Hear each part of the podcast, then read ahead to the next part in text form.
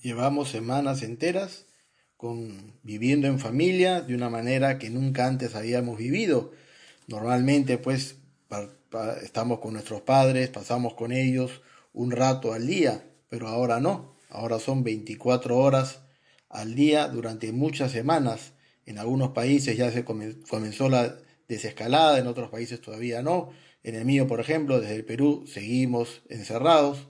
Y uno se podría preguntar, ¿qué enseñanza nos ha dejado Jesús sobre la relación con, con los padres?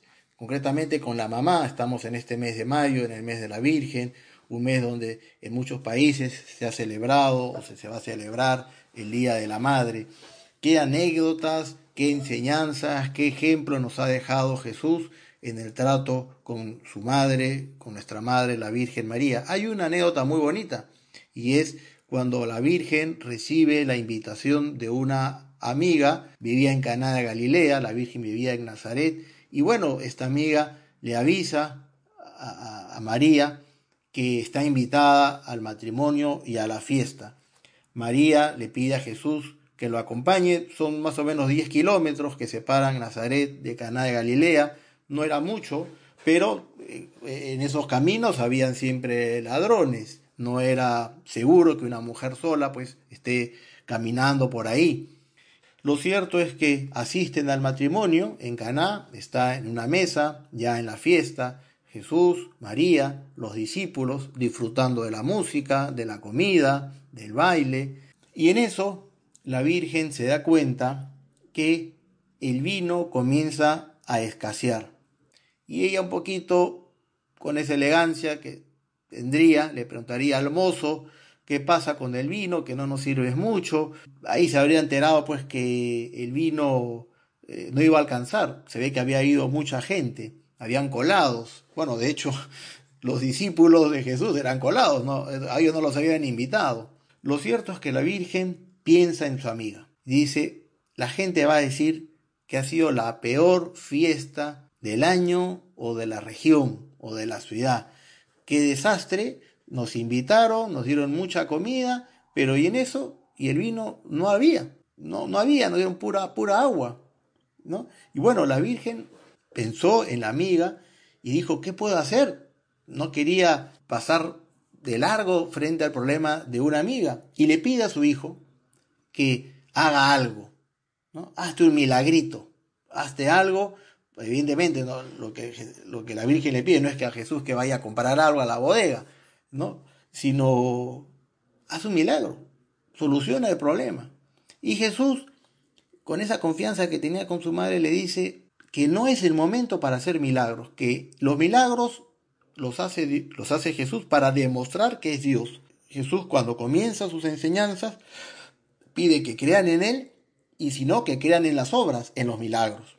Pero en ese momento Él todavía no había, no se había presentado como hijo de Dios. La Virgen le insiste, su amiga va a quedar muy mal. Y Jesús también le dice a su mamá, ¿Qué, tenemos que ver nosotros en esto? No es tu problema, no es mi problema, no somos los anfitriones, es un problema de tu amiga. Bueno, ella pues encontrará alguna solución, pero no nos metamos donde no nos llaman. Y la Virgen le insiste una tercera vez. Y Jesús hace el milagro. Jesús convierte unas tinajas que manda llenar de agua a, un mozo, le pide pues que las llene de agua y después sacan un, vaso de esa agua y, resulta que era vino. El agua se había convertido en vino. Jesús había hecho su primer milagro. Un milagro que solamente conoció su madre, sus discípulos, algunos quizá se enteraron, otros no.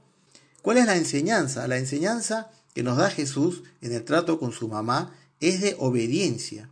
Por un lado, obediencia. Hace el milagro, le hace el favor a su mamá. Por otro lado, también da un ejemplo de saber explicar las cosas, de dar razones para no hacerlo. A veces también te pasará que a veces tu mamá te pide algo o, tu papá te pide algo y, tú tienes razones para no hacerlo. Y es bueno decirlas explicarlas de buena manera.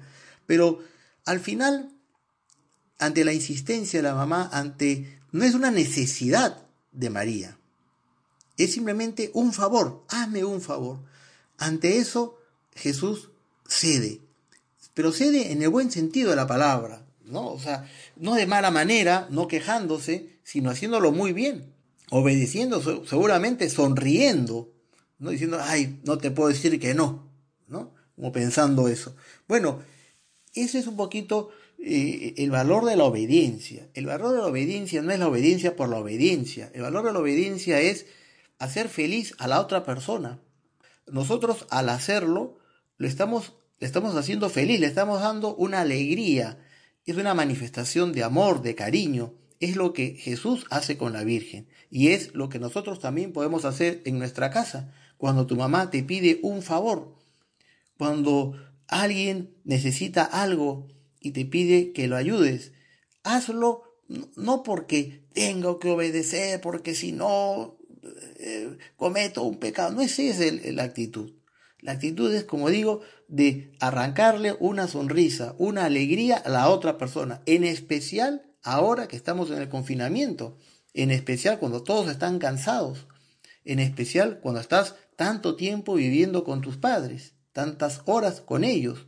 Todos estamos en ese sentido cansados. Que tú puedas ceder, que tú puedas obedecer, que tú puedas hacerle un favor, darle una alegría a tus padres o a tus hermanos mayores, es muy valioso. ¿Por qué? Porque Jesús lo hizo, porque esa obediencia tuya está unida a la de Jesús. Y esa obediencia tuya también está unida a la alegría de la Virgen María. Que no te sorprenda, más bien imagínate la sonrisa que tiene la Virgen María en el cielo cuando te ve a ti, joven, ya maduro, obedeciendo a tu mamá, obedeciendo a tu papá, haciéndole un favor, porque quieres hacerlo, porque te nace el corazón, aunque te cueste, aunque no te provoque, aunque tengas que cambiar tus planes. Esa sonrisa de tu mamá, ese agradecimiento de tu papá y como digo, esa alegría de la Virgen lo compensa, lo vale. Vamos a pedirle ahora al Señor, a Jesús, que también nos dé esa fortaleza para decir nuestras cosas y a la vez la fortaleza para ceder y obedecer cuando alguien nos pide un favor, en especial nuestros padres.